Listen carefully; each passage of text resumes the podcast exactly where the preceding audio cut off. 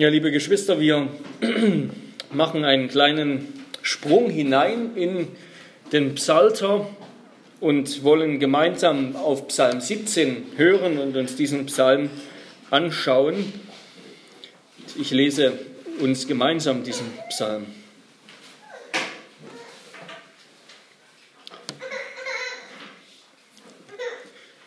Ein Gebet Davids. Höre, o Herr, die gerechte Sache Vernimm meine Klage, achte auf mein Gebet, das nicht von falschen Lippen kommt. Von dir gehe mein Recht aus, deine Augen mögen Aufrichtigkeit sehen. Prüfst du mein Herz, durchforschst du mich in der Nacht, läuterst du mich, so wirst du nicht finden meine Schandtat. Mein Mund fließt nicht über wegen des Treibens der Menschen. Nach dem Wort deiner Lippen habe ich die Wege des Gewalttätigen betrachtet. Meine Schritte hielten sich in deinen Spuren, meine Tritte haben nicht gewankt.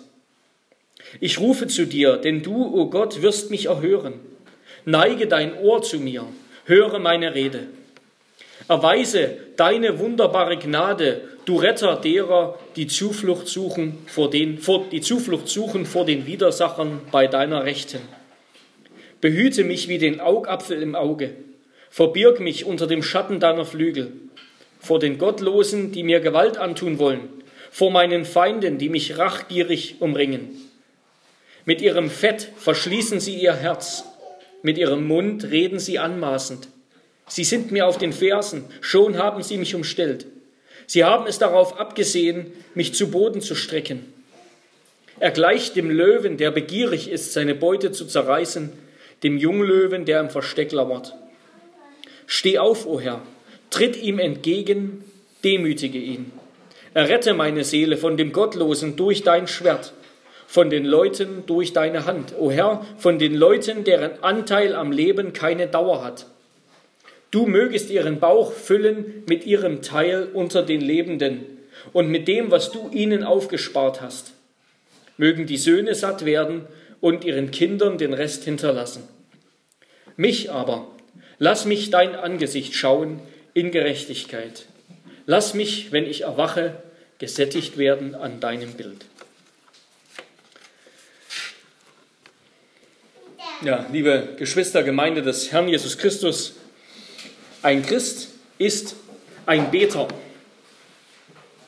Einer, der betet. Wir hatten das früher schon mal, ein ganz grundlegender Unterschied zwischen den Kindern Gottes und den Kindern dieser Welt, zwischen denen, die Christus nachfolgen und denen, die das nicht tun, zwischen denen, die an Gott glauben und denen, die das nicht tun, ist, dass wir beten. Ja, das ist vielleicht sogar das Merkmal, ganz praktisch gesehen, das Merkmal eines gottesfürchtigen Menschen, dass er betet. Und beten, beten ist natürlich vieles. Ja, die Bibel verliert viele Worte darüber, was beten ist, wie wir beten sollen. Und ja, man kann sehr viel darüber sagen, sehr viel darüber predigen. Aber eins ist Gebet auf jeden Fall, das Gebet eines Menschen als Antwort auf Gottes Wort. Gott, der uns in seinem Wort anspricht, der sich uns offenbart und uns sagt, was er von uns will. Das Gebet als Antwort darauf ist sozusagen die Gestalt, die Form des Glaubens. Denn unser Glaube ist ja eine Einstellung, ist ja eine Haltung, also etwas Ideelles, ist nichts, was man irgendwie sieht, ist etwas, was man im Herzen hat, nämlich die Erkenntnis Gottes, die wahre Erkenntnis Gottes nach seinem Wort und das herzliche, feste Vertrauen, dass er unser Retter ist, wie wir das auch über den Glauben in unserem Katechismus Frage 21 bekennen. Und beim Beten beim Beten manifestiert sich diese Einstellung. Beim Beten wird diese Haltung gegenüber Gott sichtbar, in Taten sozusagen ausgedrückt. Wenn ein Mensch umkehrt von seinem alten, selbstbestimmten Leben, wenn er aufhört, als ein fröhlicher Heide zu leben in dieser Welt ohne Sorgen, wie das die meisten tun, und wenn er sich dann Gott unterwirft, dann erlebt er eine Neugeburt. So beschreibt das die Bibel. Das ist ein neuer Anfang, eine neue Geburt. Sein geistlich totes Herz wird durch den Heiligen Geist belebt. Seine kalte, die kalte, leblose Lunge seiner Seele wird belebt und sie arbeitet wieder, sie funktioniert wieder. Und dieser Mensch, der tot war zuvor, der lebt wieder. Er atmet. Und er, atmet Gottes Wort ein und atmet Gebet aus. Ja? Das ist die, die grundsätzliche Funktion seines Glaubens. Er nimmt Gottes Wort auf und antwortet darauf und atmet Gebet aus. Also das auf Gottes Wort antwortende Gebet ist das Atmen des Glaubens. Das, wo der Glaube ganz grundsätzlich sichtbar wird. Du willst wissen, ob du glaubst, dann frage ich dich, betest du? Nimmst du dir Gottes Wort zur Hand und machst es zum Anlass für Lobpreis, Dank, Klage, Fürbitte und Bitte? Wann hast du das zuletzt getan? Wann hast du zuletzt über Gottes Wort gebetet? Und wenn das zu lang zurückliegt, dann musst du vielleicht, geistlich gesprochen, in die Werkstatt. Dann brauchst du dringend eine Reparatur. Dann atmest du nicht mehr.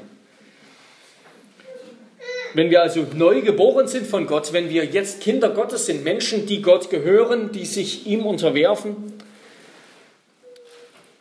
dann tun wir genau das. Im Gebet unterwerfen wir uns Gott. Wir bekennen ihn als unseren Gott, unseren König. Wer betet, der hofft auf ihn, auf Gott als den einzigen, der vom Tod erretten kann, der die Sünde überwinden kann. Wer betet, ruft sich ins Gedächtnis, dass Gott gut ist und reich an Gnade für alle, die sich an ihn wenden. Wer betet, der greift nicht auf andere Mittel und Ressourcen und Möglichkeiten zurück, aus denen er Hoffnung schöpft. Und denken wir daran, viele Psalmen sind von David, von König David. Der, der, hätte, der hatte genug Mittel, genug Möglichkeiten, genug Ressourcen. Aber nein, er hat gebetet. Wer betet, der greift nicht auf andere Ressourcen zurück, aus denen er Hoffnung schöpft, sondern er macht bewusst Gott selbst zu seiner Hilfe. Wer betet, erhebt seine Seele zum Herrn, wie es heißt, in der Erwartung, dass Gott sich ihm als gerechter Richter und König annimmt, sich seines Falls annimmt und ihm Recht schafft. Er sucht Gottes Nähe und setzt sein Vertrauen auf den Herrn gegen jeden Zweifel. Er sucht den Schutz der treuen Bundesliebe Gottes und will sich führen lassen von seiner Wahrhaftig, Wahrhaftigkeit und Treue. Und so könnten wir viele weitere Dinge anführen, die wir alle in den Psalmen finden, was Gebet alles bedeutet. Und was das eben außerdem ist, das wollen wir uns anschauen anhand dieses Psalms, Psalm 17, den ich überschrieben habe mit Hilferuf eines Unschuldigen nach göttlicher Verteidigung oder Rechtsprechung, Rechtfertigung, Hilfe unter den vier Punkten. Erstens, wer betet, bringt sein Anliegen vor den gerechten Richter. Zweitens, wer betet, sucht Schutz bei dem treuen Bundesgott Israels. Drittens, wer betet, vertraut sich dem souveränen Eingreifen Gottes an. Zuletzt, wer betet, erwartet sehnsüchtig die Gemeinschaft mit Gott, die Gottesschau. Erstens, wer betet, bringt sein Anliegen vor den gerechten Richter. Gebet geschieht Immer natürlich im Hinblick auf Gott. Ja, es ist Gott, zu dem wir beten, aber es ist immer auch etwas, was ich tue. Ja, ich komme zu Gott, ich bete.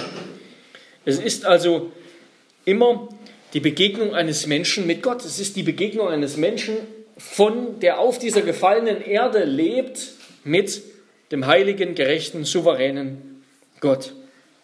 Und damit beinhaltet es immer entweder die Bitte um Errettung, dass Gott mich von einer Not, in der ich stehe, rettet, denn das sind wir immer, wenn wir hier leben. Oder der Dank dafür, dass Gott mich errettet hat von einer Not. Deshalb ist Beten also immer ein Zwiegespräch mit Gott, ein Zwiegespräch mit Gott über meiner Not und meiner Sorge, meinen Anfechtungen, Gefahren, Kämpfen. Das ist es immer in dem Psalmen. Wir rufen Gott an, wohlwissend, dass es keinen Retter außer Gott gibt. Und wer betet, der redet mit Gott, der nennt Gott Gründe, warum er, warum Gott ihn retten sollte, warum wir hoffen können, dass Gott uns rettet. Warum wir zuversichtlich sein können und erwarten können, dass er uns hilft. Und da gibt es natürlich viele Gründe. Viele Gründe. Es hat natürlich immer wieder etwas damit zu tun, dass Gott gnädig ist, dass er barmherzig ist, dass er versprochen hat, gerade das tun, tun zu wollen. Es hat aber auch etwas mit uns zu tun, ob wir Gott vertrauen, ob wir Gott glauben, ob wir quasi zu seiner Mannschaft gehören oder in die gegnerische Mannschaft. Und es gibt noch mehr Gründe, Gründe, die wir manchmal ausblenden. Psalm 17 ist einer dieser sogenannten Unschuldspsalmen. In diesem Psalm kommt der Beter, in diesem Psalm kommen die Beter immer in eine große Notlage. Sie kommen mit ihrer großen Not in Todesgefahr, häufig Todesangst, kommen sie vor den Herrn und sie rufen ihn an als ihren Rechter und Ritter. Richter und Retter. Und bringen ihr Anliegen vor Gott sozusagen als den himmlischen Richter, als vor die höchste Instanz, vor das höchste Gericht.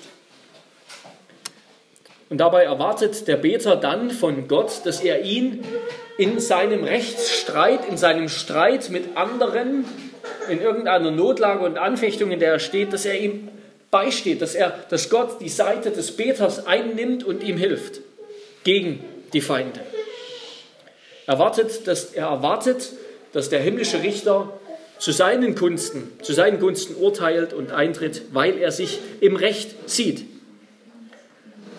In diesen Unschuldspsalmen ist der Beter eben der Überzeugung, dass er richtig gehandelt hat, dass er das Richtige getan hat in der Auseinandersetzung mit seinen Feinden, nicht gesündigt hat, nicht fehlgegangen ist, sondern auf Gott vertraut hat, Gott gefolgt ist, das Richtige getan hat, während seine Widersacher falsch gehandelt haben, gegen Gott, gegen ihn, gottlos, böse schuldig.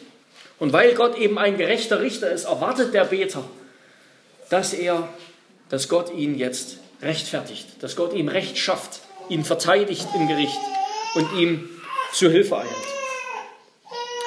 Und so heißt es zum Beispiel ganz ähm, ja, typisch, klassisch im Psalm 7, Vers 9 und 10.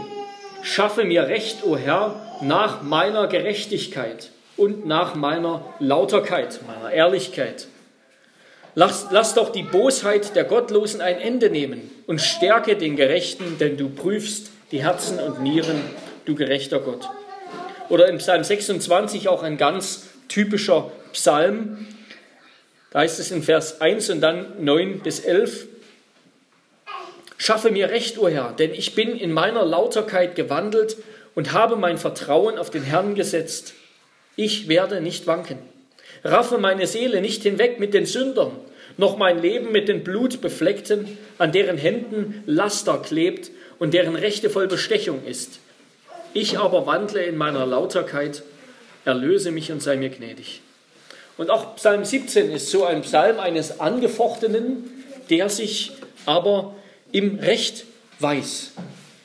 Der Beter bittet den Herrn um seinetwillen und um seiner gerechten Sache willen um seiner gerechten Sache willen, Vers 1, einzuschreiten und zu retten.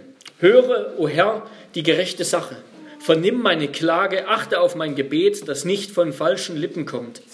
Von dir gehe aus mein Recht, deine Augen mögen, in Klammern meine Aufrichtigkeit sehen. Ja, und auch wenn wir beten, wenn wir beten, dann bringen wir ein Anliegen vor Gott, vor unseren himmlischen Richter und König. Wir kommen zu ihm, zu Gott als der höchsten Instanz und wir, wir sind uns bewusst, dass wir zu Gott nicht kommen als einen neutralen Richter. Ja, einen, bei dem wir eigentlich nicht wissen, wie wird das Ganze am Ende ausgehen. Wird er wirklich zu unseren Gunsten entscheiden oder vielleicht gegen uns, sich gegen uns stellen? Nein, wir glauben, dass Gott nicht nur der höchste Richter ist, sondern auch zugleich unser Rechtsbeistand. Der, der eben auf beiden Seiten steht sozusagen, der am Ende Gericht spricht, der aber auch für uns ist, der uns helfen will der uns gerecht spricht in der Auseinandersetzung. Und dieser Richter wird immer ein richtiges Urteil fällen. Denn nicht nur ist er einerseits vollkommen gerecht, vollkommen integer, er liebt die Wahrheit, er hat kein, keine eigenen Interessen neben der Wahrheit, er hasst das Böse, aber er kennt auch alle Fakten, er weiß alles, er kennt die Wahrheit. Nichts ist vor seinen Augen verborgen. So ein Richter ist Gott. Und, und wie gut zu wissen, dass Gott so ein Richter ist, ja. Dass Gott ein Richter ist, der alles weiß und zu dem wir doch, wir werden gleich noch darauf kommen, vertrauensvoll gehen dürfen. Und wie oft, ich denke, das ist so wichtig, ja, die, liberale Theologie, heutige Theologie will uns so oft Gott verkaufen als vor allem eigentlich den Gott der Liebe. Das, das ist im Großen und Ganzen ist das Gott. Ja, Liebe und irgendwie nett und ähm, er hilft und wie wichtig ist es zu wissen, Gott ist ein Richter, der alles weiß. Das brauchen wir. Wie oft erleben, erleiden wir Unrecht im Leben? das geht schon ganz klein los. Wir erleben das jetzt mit unseren Kindern. Unsere Kinder sind in dem Alter, wo sie sich streiten und dann heult einer und dann kommen die Eltern dazu und müssen dann entscheiden, wer jetzt hier gerade was angestellt hat, wer am Recht ist und wer nicht. Und natürlich präsentieren sich immer beide als unschuldig und klagen den anderen an und dann, ja, was ist dann, wenn die Eltern falsch reagieren, falsch entscheiden, den Falschen, den Unschuldigen bestrafen? Was dann? Das ist natürlich noch ein recht harmloser Fall, aber insgesamt ist es niemals angenehm, als Unschuldiger bestraft zu werden oder überhaupt als, also für schuldig befunden, verdächtig zu werden. Und gerade in diesen Tagen haben Gerichte Hochkonjunktur, weil sich viele zu Unrecht behandelt sehen. Aber was, wenn, wie das so oft geschieht, was, wenn dir Unrecht geschieht? Wenn selbst das höchste Gericht, selbst das letzte Gericht, die höchste Instanz nicht, zu, nicht die Wahrheit sagt, nicht wirklich gerecht entscheidet. Was ist dann? Aus welchen Gründen auch immer das so sein mag. Und dann ist es ein großer Trost zu wissen, dass wir einen himmlischen Richter haben, der all das gesehen hat, der all das weiß und vor dem das nicht in Vergessenheit gerät und irgendwann unter den Tisch fällt, unter den Teppich gekehrt wird. Das ist für den Schuldlosen, für den Unschuldigen ein großer Trost zu wissen, unser Gott sieht alles. Unser Gott wird noch Gericht halten. Auch wenn die Gerichte dieser Welt fehlgehen, falsch entscheiden, unser Gott wird Gericht halten. Für den Schuldigen natürlich ist das ein, ein Schrecken, ein Schrecken, denn Gott wird zur Rechenschaft ziehen. Gott wird sein Unrecht nicht vergessen. Aber wenn du Unrecht erfährst, und dir von Menschen keine Hilfe kommt, dann klage dein Unrecht Gott, klage deine Situation, dann Gott, er weiß sie gewiss, er wird sie nicht vergessen.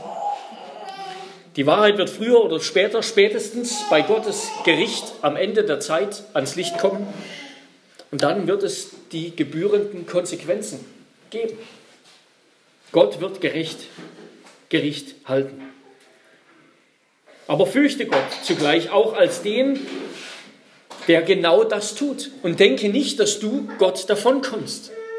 Denke nicht, dass dein Leben, deine Taten, deine Worte keine Konsequenzen haben. Bedenke dass wenn du in der Situation eines Richters bist, wenn du entscheiden musst, sei es als Eltern über das Unrecht der Kinder, sei es in irgendeiner anderen Situation. Und das weiß auch der Beter. Und er sagt in Vers 3, prüfst du mein Herz, durchforschst du mich in der Nacht, läuterst du mich wirst du nicht finden, meine Schandtat. Also er ist zuversichtlich, Gott wird bei ihm in dieser Sache, um die es hier geht, keine Schuld finden. Kein belastendes Material sozusagen zu seinen Ungunsten. David ist sich keiner Schuld bewusst in dieser Sache. Wenn Gott sein Leben und Herz prüfen wird, dann erwartet er einen glücklichen Ausgang. Und der stärkste Beweis und er liefert jetzt gleich, er argumentiert, liefert einen Beweis für seine Rechtschaffenheit, der scheint darin zu, stehen, zu, zu bestehen. Lasst uns reinschauen, Vers 3 bis 4, das sind Verse, die etwas schwierig zu übersetzen sind. Es scheint darin zu bestehen, dass, dass David die feindseligen, die bösen Taten, mit der andere ihm begegnet sind, nicht auf gleiche Weise beantwortet hat. Nicht damit beantwortet hat, dass er in gleicher Weise mit gleicher Münze heimzahlt, sondern er ist den anderen so begegnet, er ist dem Treiben der Menschen, dem Tun der Gewalttätigen, dem Treiben der Gottlosen, ist er begegnet, wie Gott das will, nach Gottes Worten. Im Gegenteil eben sein Umgang. Vielleicht geht es hier darum, dass David als König die auf die, auch, auch die, die Wege der gewalttätigen sozusagen Menschen richten sollte. Er musste Gerecht, äh, Gericht sprechen, Gericht halten, Menschen verurteilen und es wurde ihm vielleicht vorgeworfen, er tut das auf falsche Weise.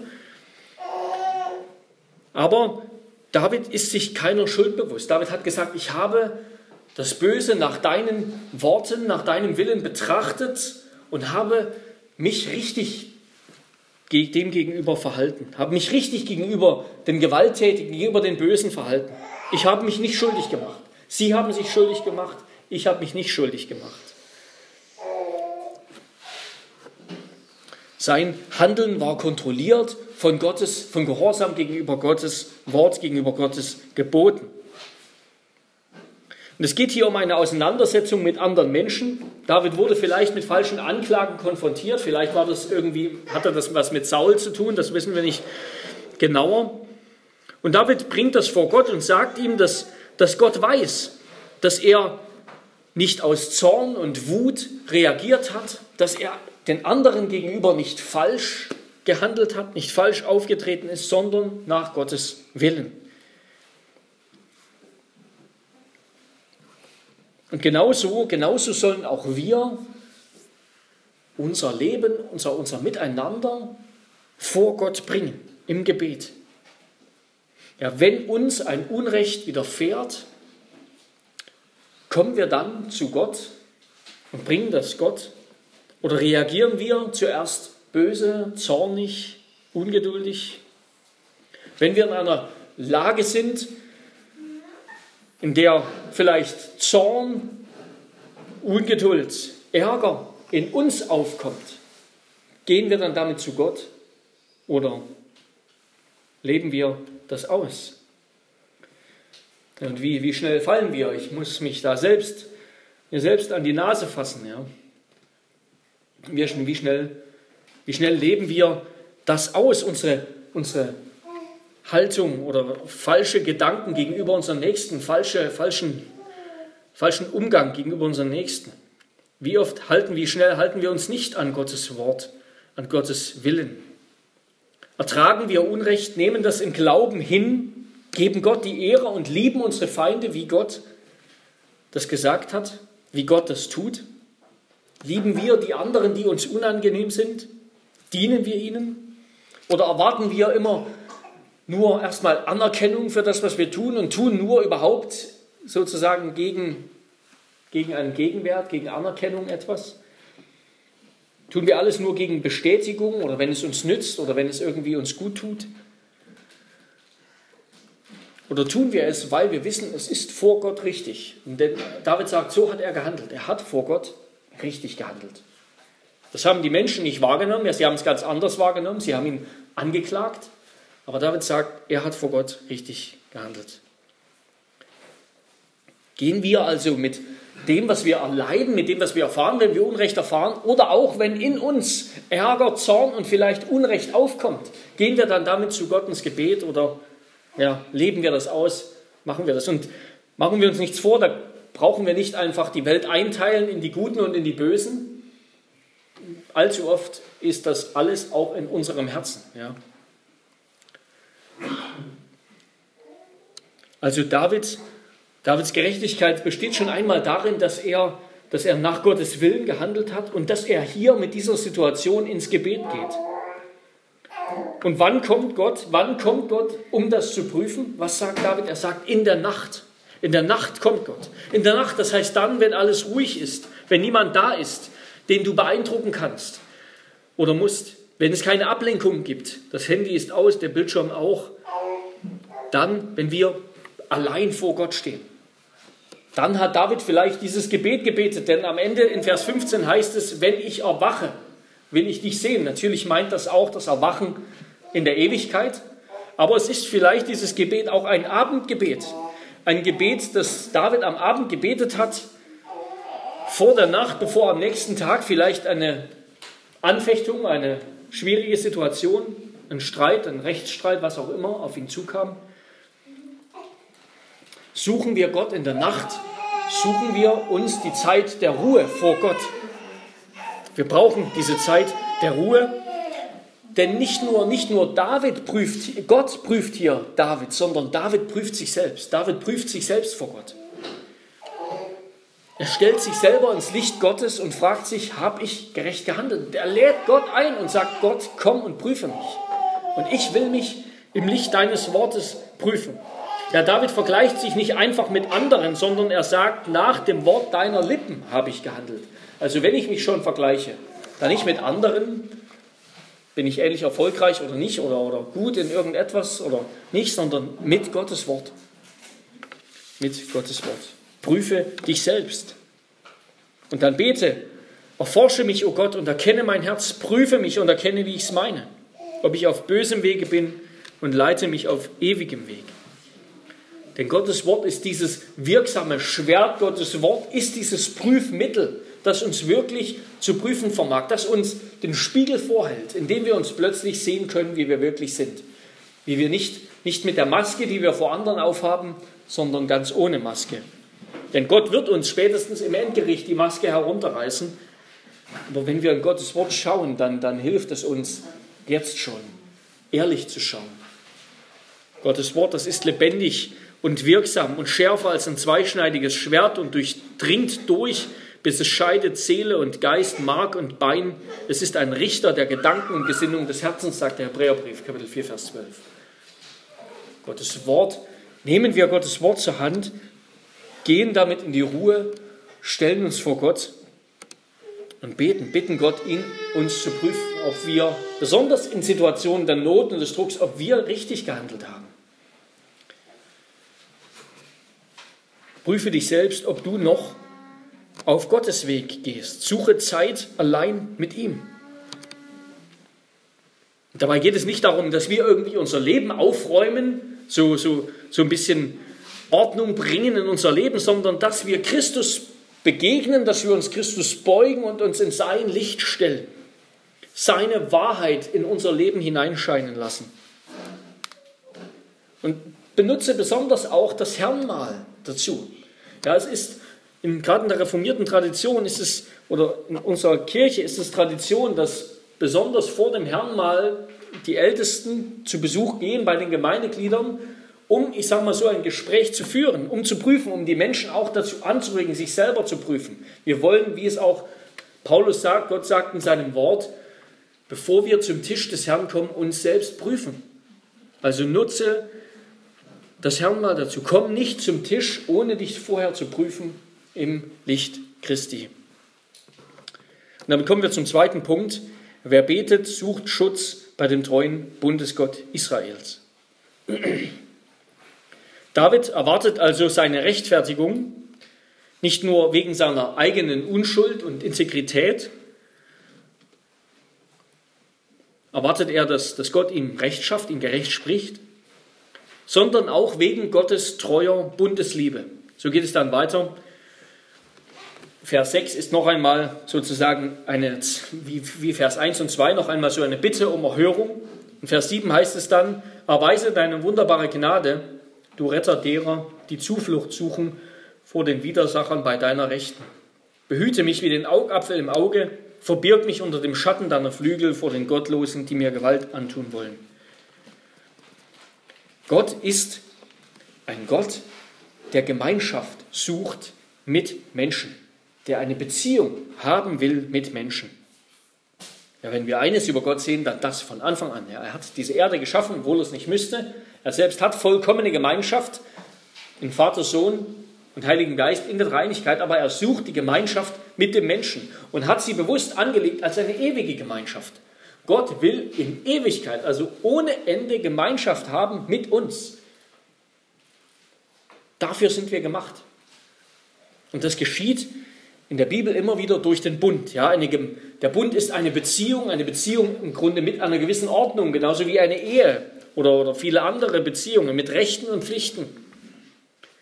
Weil aber der Mensch in Sünde gefallen ist und als Sünder von vornherein nicht in der Lage ist, eben seine Seite der Beziehung einzuhalten.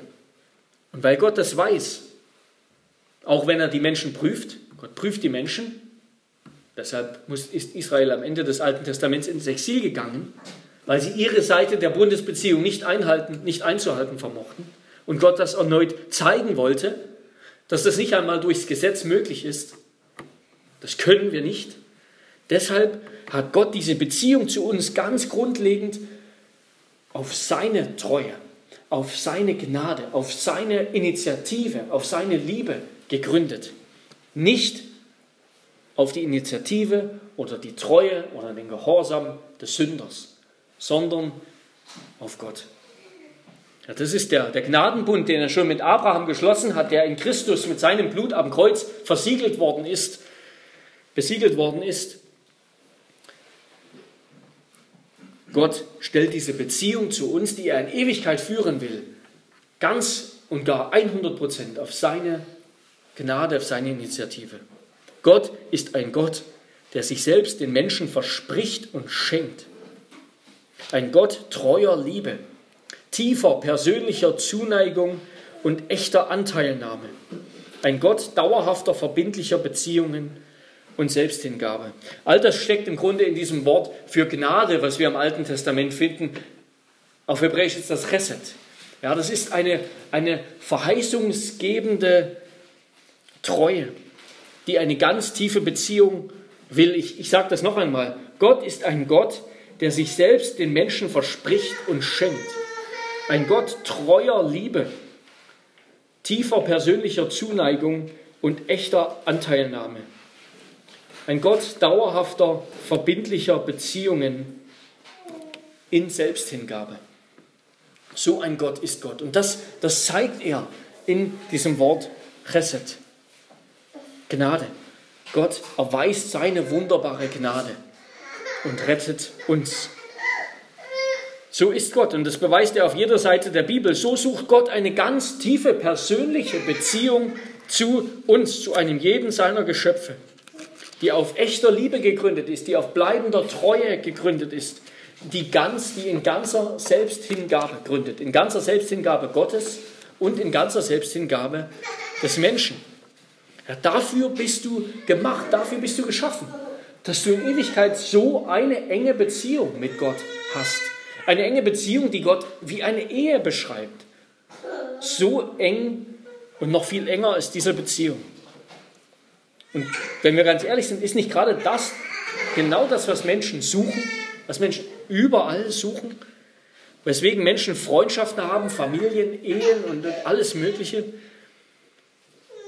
Ja, Gott ist ein Richter, aber er ist kein hartherziger Richter, der deine, der deine Verurteilung will, der nur darauf wartet, wie so ein Polizist, der sich in der Hecke versteckt, nur darauf wartet, dass du einen Fehler machst, damit er dich dann wegsperren kann.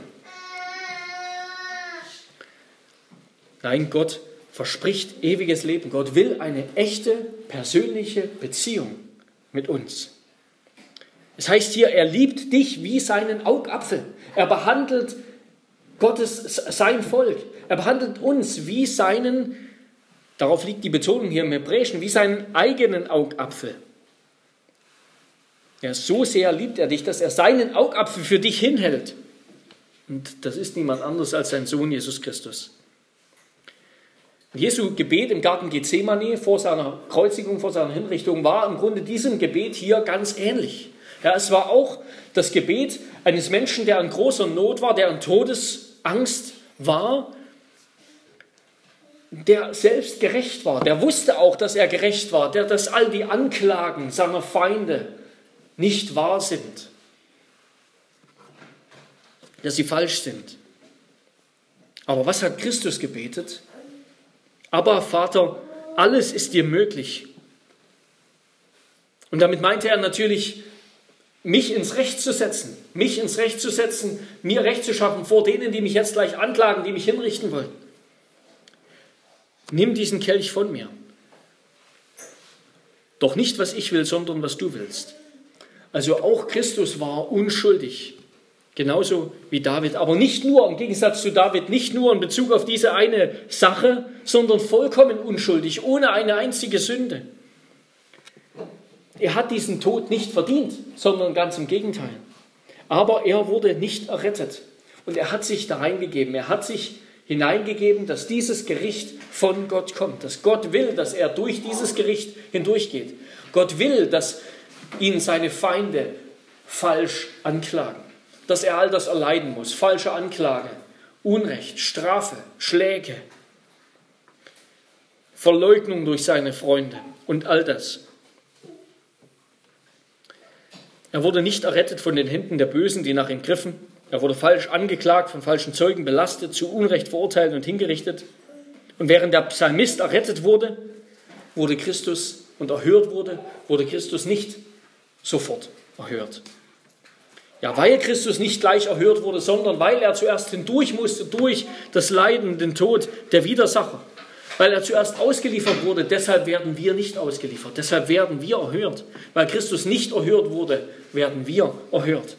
Weil Christus unsere Schuld getragen hat, eben unseren Teil der Abmachung in dieser Bundesbeziehung mit Gott erfüllt hat, unsere Sünde bedeckt hat, unsere Feinde vernichtet hat, unser Schicksal, nämlich den Tod, für uns erlitten hat. Deshalb können wir jetzt diese ungebrochene Liebesbeziehung, treue Beziehung mit Gott haben in völliger Hingabe. Deshalb brauchen wir uns nicht zu schämen vor Gott, brauchen wir keine Angst haben, vor Gott zu kommen, weil alles, was nicht in Ordnung war, in Ordnung ist. Es ist alles gut gemacht durch Jesus Christus. Diese Beziehung ist nicht mehr nur einseitig, sondern Jesus hat diese Beziehung auf zwei Füße gestellt. Er ist der eine Mensch, der Gott so geliebt hat, wie Gott das sich von einem Menschen gewünscht hat. Und in, in ihm dürfen wir uns bergen. In seiner Liebe zu Gott empfangen wir Gottes Liebe zu ihm. Jetzt liebt uns der Vater, so sagt Jesus im hohepriesterlichen Gebet, jetzt liebt uns der Vater mit der gleichen vollkommenen Liebe, mit der er den Sohn liebt. Denn der Sohn hat jeden Mangel, jeden Bruch dieser Liebesbeziehung, dieser Bundesbeziehung hinweggenommen, entfernt, geheilt. Der Vater liebt uns, wie er den Sohn liebt. Und was kann es, was kann es Schöneres geben? Was kann es Schöneres geben? Gott liebt dich und er will in Ewigkeit mit dir Gemeinschaft haben. Deshalb hat er diese Erde gemacht, deshalb hat er dich gemacht. Und das sagt er dir immer wieder aufs Neue. Er sagt es dir immer wieder aufs Neue, weil wir es vergessen. Er sagt es uns im Gottesdienst, wenn wir sein Wort hören. Er sagt es uns, wenn wir sein Wort, die Bibel lesen. Er sagt es uns im Herrnmahl, wenn wir das, den Wein empfangen und damit die Gemeinschaft mit dem Blut Christi und das Brot empfangen, die Gemeinschaft mit dem gebrochenen Leib Christi und so eins gemacht werden mit ihm, dem Auferstandenen. Er, er sagt es uns, wenn wir eine Taufe sehen. Darum ruft dir auch deine eigene Taufe in Erinnerung. Nimm sie als Gottes Versicherung an im Wasser, dass er dich liebt, dass er will, dass du bei ihm bist. Und deshalb lass dich auch fragen, liebst du ihn? Liebst du Gott? Hast du das schon festgemacht?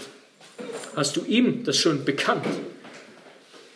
Hast du schon deine, deinen Mangel an Liebe bekannt? Wenn nicht, dann tue das heute. Und damit kommen wir zum dritten Punkt. Wer betet, vertraut sich dem souveränen Eingreifen Gottes an. David betet, behüte mich, ab Vers 9, behüte mich vor den Gottlosen, die mir Gewalt antun wollen, vor meinen Feinden, die mich rachgierig umringen. Mit ihrem Fett verschließen sie ihr Herz, mit ihrem Mund reden sie anmaßend, sie sind mir auf den Fersen, schon haben sie mich umstellt, Sie haben es darauf abgesehen, mich zu Boden zu strecken. Er gleicht dem Löwen, der begierig ist, seine Beute zu zerreißen, dem Junglöwen, der am Versteck lauert. Ja, David bittet Gott hier um Errettung aus seiner Situation. Und während der Beter sein Reden nach Gottes Wort orientiert und die Gewalttätigen eben so behandelt, wie Gott will, sieht er sich von seinen Feinden ganz anders behandelt. Und hier wird der Beter und die Feinde, die Widersacher, die Gottlosen, wie sie genannt werden, in einen Kontrast gestellt. Und es wird eben ein Kontrast aufgemacht zwischen dem Gerechten und dem Gottlosen. Zwischen dem Gerechten und dem Gottlosen. Die Gottlosen, so sagt David, sie verschließen ihr Herz mit Fett und mit ihrem Mund reden sie übermütig. Das heißt, in ihrer Arroganz sind sie unsensibel für das Leid der anderen. Sie sind unsensibel gegenüber anderen, gegenüber ihren Opfern. Sie leben in Pracht und Fülle, genießen das Leben, aber sie jagen brutal jeden, der ihnen nicht in den Kram passt.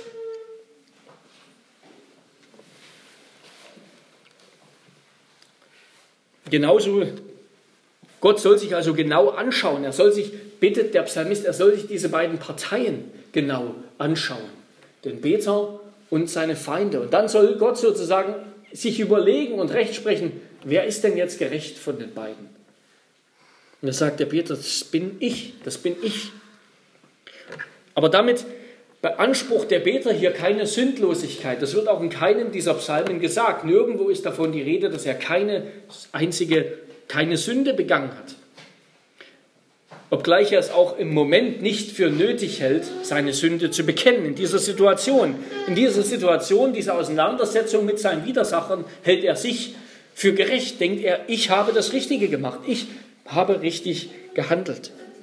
Aber es geht nicht nur um diese Situation, um diese bestimmte Situation, sondern auch allgemein wird hier deutlich, er glaubt, dass dass er als ein gerechter Mensch vor Gott lebt, während die anderen als Gottlose vor Gott leben. Und wir finden ja andere Psalmen, in denen der Beter zugleich seine Aufrichtigkeit vor Gott zeigt und darbringt, aber sich auch seiner Sünde anklagt. Zum Beispiel eben Psalm 32, wo Gott, wo David einerseits seine Sünde bekennt, aber andererseits auch sagt, Vers, 10, Vers 11 und 12, der Gottlose hat viele Plagen. Wer aber dem Herrn vertraut, den wird er mit Gnade umgeben. Freut euch des Herrn, seid fröhlich, ihr Gerechten, und jubelt alle, die ihr aufrichtigen Herzens seid. Und damit wird hier etwas ganz Grundsätzliches deutlich im Alten Testament. Im Alten Testament das Alte Testament und auch die Bibel, die ganze Bibel unterscheidet nur zwischen zwei Menschengruppen. Zwischen zwei Menschengruppen, nämlich zwischen dem Gerechten und dem Gottlosen, zwischen zwei Lebensweisen oder Lebenswegen, dem Gerechten und dem Gottlosen. Und, der, und David sagt hier zum Beispiel in Vers 5, sagt er, meine Schritte hielten sich in deinen Spuren, meine Tritte haben nicht gewankt. Also ich bin den Weg eines Gerechten gegangen. Und deshalb werden die Menschen eben beurteilt, sozusagen nur unter dieser Totalitätsperspektive, entweder als ganz gerecht oder ganz gottlos. Es gibt sozusagen nur diese beiden Sichtwinkel. Wer gerecht ist, ist es immer zu 100 Prozent und wer gottlos ist, ist es auch zu 100 Prozent. Das heißt nicht, dass nicht auch der Gerechte ein Sünder ist, dass nicht auch der Gerechte zu schlimmen Sünden in der Lage ist, auch David war das ja.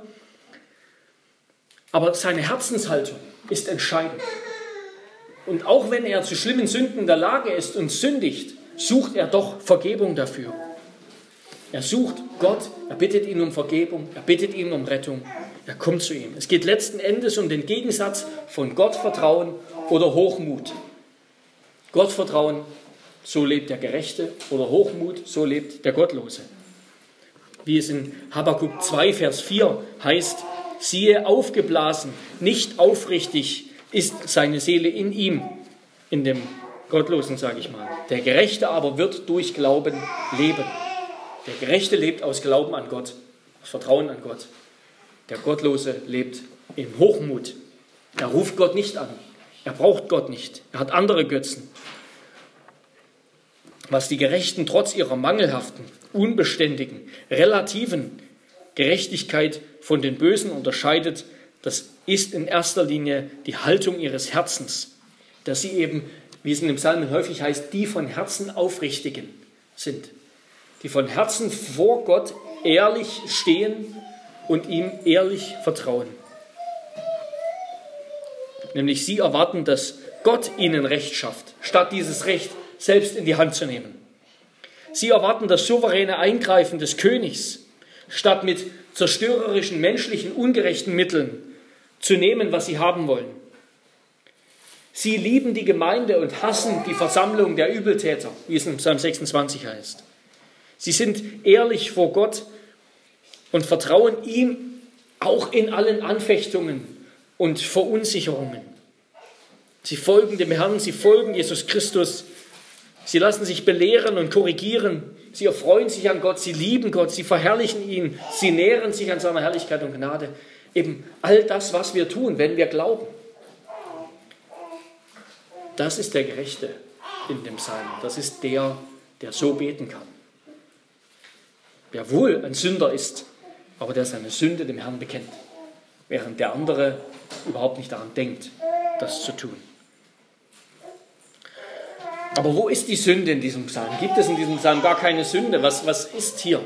Ich denke, wir sehen die Sünde hier in diesem Psalm gerade in der Notlage, in der sich die Beter immer wieder in diesen Unschuldspsalmen ist der Beter in großer Not, ja in Todesgefahr. Das wird deutlich, dass in einigen Versen, wo wir, wo wir im Deutschen einfach lesen, mich, also ich werde angefochten, angegriffen, da steht im Hebräischen meine Seele. Meine Seele wird angegriffen, meine Seele wird, sie wollen meine Seele zu Boden stoßen. Und dann es wird deutlich, es geht um den Tod. Er hat Todesangst, er ist bedrängt. Ja, und wenn sie gerecht sind und ehrlich und sich an Gottes Gebote halten, warum dann dieses Leiden? Warum dieser Tod? Warum diese Anfechtung? Und damit wird deutlich, da ist die Sünde. Da ist die Sünde. Denn wie wir das letzte Woche auch gehört haben, wo Tod ist, ist Sünde.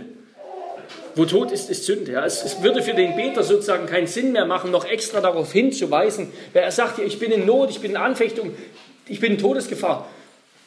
Das kann nur sein aufgrund von Sünde weil du in dieser gefallenen Welt noch lebst. Und ganz ähnlich ist auch die Haltung des Beters im Psalm 73. Wir erinnern uns, dieser Psalm, wo der Beter mit den Reichen hadert. Warum geht es den Reichen so gut? Oder mit Gott hadert, warum es den Reichen so gut geht und ihm oder den Gläubigen, den Gerechten so schlecht.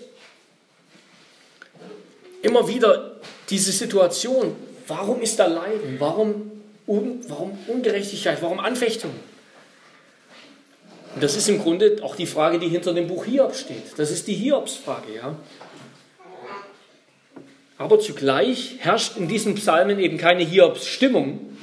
Es herrscht, herrscht, nicht diese, diese Anklage gegen Gott wie, wie, wie im Psalm 73. Warum geht es mir so schlecht, obwohl ich gerecht bin? Sondern hier herrscht eben im Gegenteil eine ganz zuversichtliche Gewissheit. Eine Gewissheit, dass Gott weil er gerecht ist, auch ihm, dem Beter, Gerechtigkeit widerfahren lassen wird. Er ist sich gewiss, ich bin gerecht, ich lebe im Glauben, ich wandle im Glauben. Und deshalb wird Gott, weil Gott auch gerecht ist, mir zu Hilfe eilen. Er wird mir, wird mir Gerechtigkeit verschaffen. Ich komme aufrichtig vor Gott und ich vertraue darauf, dass er mir Leben und Wohlstand und alles gibt, weil er das verheißen hat. Er hat das ja verheißen, immer wieder. Davon die, ist die Bibel voll, die sind die Sprüche voll. Ja? Wer am Glauben lebt und so weiter und so fort, der wird, dem wird es wohler gehen. Der wird von Gott gesegnet. Und diese Anfechtungen, die waren nicht nur damals, die sind auch heute real. In Vers 12 ist dann die Feinde, die sind hier erst in der Mehrzahl. Erst ist in der Mehrzahl von den Feinden die Rede und dann in Vers 12 im Singular plötzlich, von dem einen. Der Feind, er gleicht dem Löwen, der begierig ist, seine Beute zu zerreißen. Ja, und wer ist dieser Löwe anders als der Teufel? Als der Teufel, der umhergeht wie ein brüllender Löwe und sucht, wen er verschlingen kann. Wie es in 1. Petrus 5, Vers 8 heißt. Der Teufel ist samt seinen Dienern sowohl Gottes als auch alles Guten geschworener Feind, nämlich der Kirche Feind und ihren einzelnen Gliedern, um sie, um sie wie ein Räuber aus dem Hinterhalt nach allen Kräften zu belauern und ihnen nachzustellen, um mit ihren Verfälschungen und Täuschungen alles zu zerstören und zu verderben. So heißt es in unser, unserem Bekenntnis Artikel 12 über den Teufel. Der Teufel lauert auf wie ein Löwe auf die Kirche, auf die Gläubigen, um sie zu verführen, um sie zu verderben, um sie zu täuschen, um sie wie ein Räuber zu schnappen. Auch wir stehen heute immer noch in diesem Kampf, in dieser Gefahr. Deshalb können auch wir immer noch dieses Gebet beten. Können wir so beten? Zuallererst beten wir natürlich in Jesus Christus. Wir wissen, dass Christus gekommen ist. Er ist der wahre sündlose Beter. Er ist der wahre sündlose Beter, dem auch noch unser Unrecht widerfahren ist, der unser Unrecht erlitten hat, damit wir es nicht erleiden müssen. Er war ohne jede Sünde, um unsere Sünde zu begleichen. Aber wir können bisweilen eben auch so beten, wie der Psalmist hier selber betet. Und wir sagen zu unserem Herrn Jesus, wie Petrus gesagt hat, Herr, du weißt alle Dinge, du weißt, dass ich dich liebe. Du weißt, dass ich dich liebe. Auch wenn da immer wieder viel ist, viel Eigenliebe, kommen wir doch zu Gott und sagen, du weißt, dass ich dich eigentlich liebe. Das ist keine Heuchelei. Das ist ehrlich.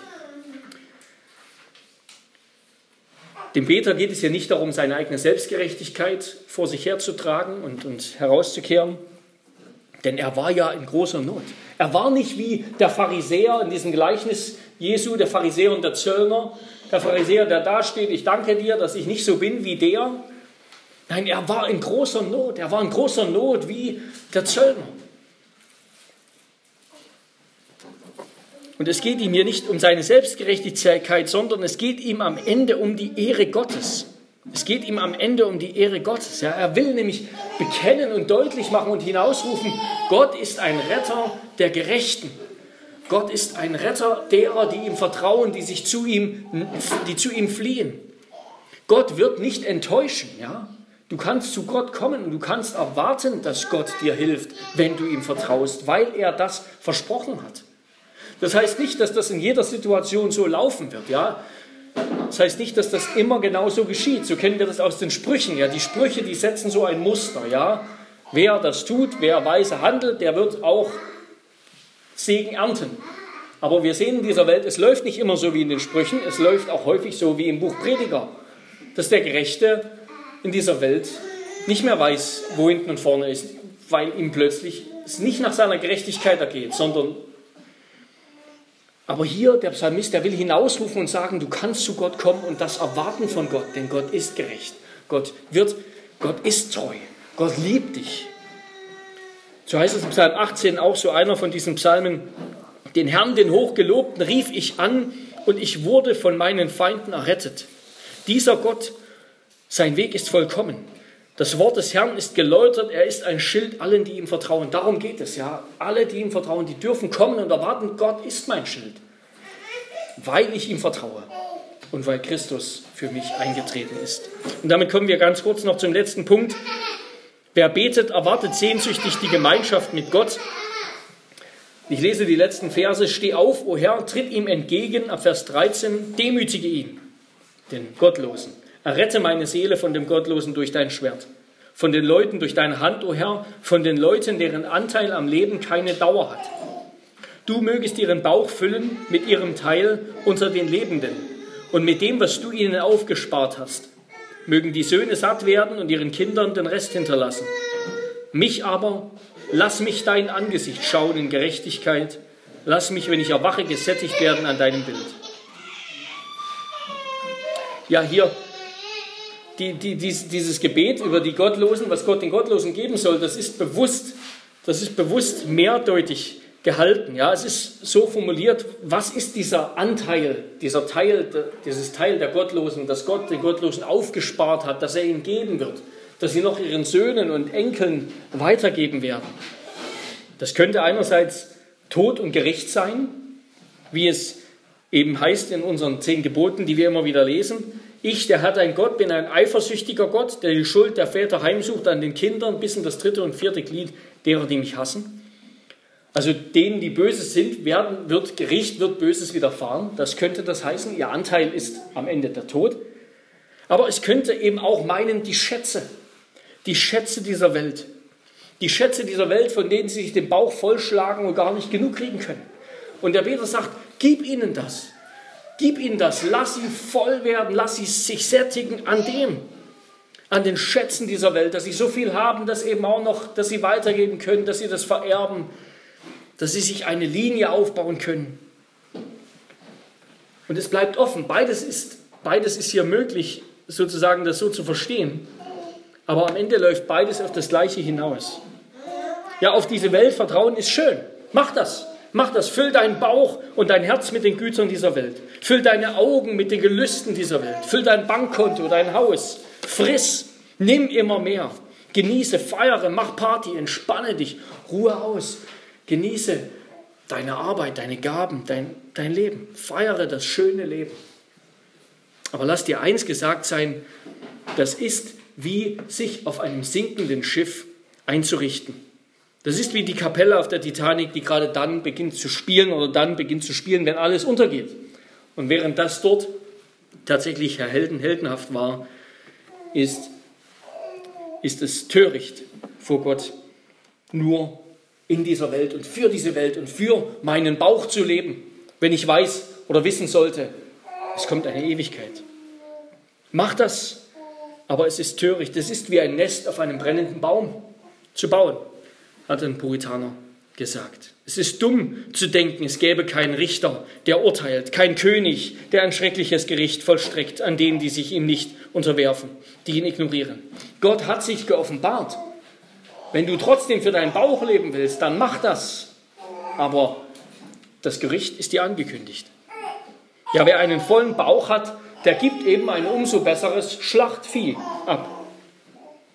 Und zu dem Ergebnis kommt ja am Ende auch der Beter von Psalm 73. Für wahr, du stellst sie auf schlüpfrigen Boden. Du lässt sie fallen, dass sie in Trümmer sinken. Eben sie, die Reichen, die alles haben, die alle Macht haben und genug haben. Wie sind sie so plötzlich verwüstet worden? Aber mich leitest du nach deinem Rat, mich nimmst du danach in Herrlichkeit auf, nach dem Tod. Wen habe ich im Himmel außer dir und neben dir begehre ich nichts auf Erden? Wenn mir auch Leib und Seele vergehen, so bleibt doch Gott ewiglich meines Herzens Fels und mein Teil. Noch hier spricht er von diesem Teil, noch in Psalm 16. Was ist unser Teil? Unser Teil ist nicht das schöne Leben in dieser Welt. Unser Teil ist der Herr. Der Herr und die Gemeinschaft mit ihm und der Blick auf die Ewigkeit. Und es ist interessant, dass wir uns manchmal so fern fühlen vom Alten Testament Dabei ist im Alten Testament eigentlich der Fokus vielmehr auf das irdische Leben. Ja, der Fokus des Alten Testaments ist nicht so sehr auf die Ewigkeit, sondern wir sehen das immer wieder, Gottes Segen, der wird in Gütern sichtbar, in Reichtum, in Schutz, in Wohlstand und so weiter bei den Patriarchen in Israel. Wenn Israel gesegnet war, dann ging es ihnen gut, dann hatten sie Gold in Mengen und hatten sie alles. Und deshalb ist uns das Alte Testament häufig näher. Ja, im Neuen Testament wird erst deutlich, was damit gemeint ist, ist nicht, dass wir auch hier das, das reiche, dicke Leben haben auf der Erde, sondern was damit eigentlich gemeint ist mit diesem Segen Gottes, ist das ewige Leben. Ist das, sind die ewigen Güter. Ja, auch auf Erden gibt uns Gott Güter, um sie zu genießen, ja. Aber der Blick und unser Teil ist Gott selbst, ist Gott, den wir in Ewigkeit genießen, dessen Beziehung, Gemeinschaft wir in Ewigkeit genießen. Das wird am Ende deutlich, was ist die Sehnsucht, der Wunsch des Beters. Es ist mich, aber lass mich dein Angesicht schauen in Gerechtigkeit. Lass mich, wenn ich erwache, gesättigt werden an deinem Bild. Wir werden jetzt diesen Vers nicht auslegen ganz, und das ist im Grunde eine Predigt in sich selber. Was er erwartet, wonach er sich sehnt, das ist die, wie man, wie Theologen sagen, die Visio Beatifica, ja, die Gottesschau, die schöne die Schau des Schönen, die Schau des schönen Gottes am Ende. Nach dem Tag des Herrn, nach der ewigen Gemeinschaft mit Gott. Danach sehnt er sich. Und da sehen wir auch wieder diesen ganz radikalen Unterschied zwischen dem Gerechten und dem Gottlosen. Der Gottlose, wer Gott nicht kennt, der schlägt sich den Bauch voll hier, der lebt für diese Welt. Wer Gott kennt und liebt, der sehnt sich danach, ihn zu sehen, Gemeinschaft zu haben mit ihm in Gerechtigkeit. Wenn dann all die falschen Anklagen, all die Anfechtungen, all die Not, all die Sünde nicht mehr da ist, sondern lass mich dein Angesicht schauen in Gerechtigkeit, dass ich gesättigt werde an deinem Bild. Das ist, das ist die Sehnsucht, das ist der große Wunsch, das große Begehren, dass, ich, dass wir gesättigt werden an Christus und Gottes Gnade bereitet uns jetzt auf diese Herrlichkeit vor. Und der, der hier im Glauben lebt und betet, der wird dort bereit sein, um Gott zu schauen. Gottes Gnade bereitet uns auf die Herrlichkeit vor. Der Glaube bereitet uns auf das Schauen vor.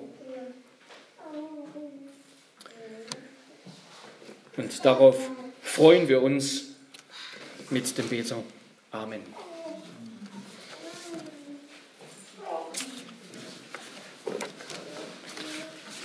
Wir beten.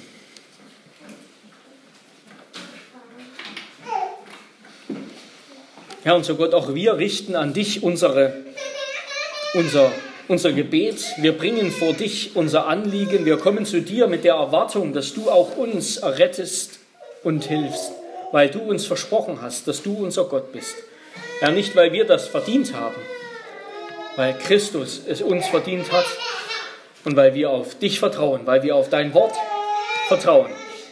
Deshalb glauben wir, dass du und wir glauben, dass du treu bist, dass du dein Wort hältst, dass du uns rettest. Darum komm doch, sei uns gnädig in der Notlage, in der Situation, wo wir auch immer sein mögen, und steh uns bei. Wir freuen uns, dich zu sehen in Herrlichkeit. Amen.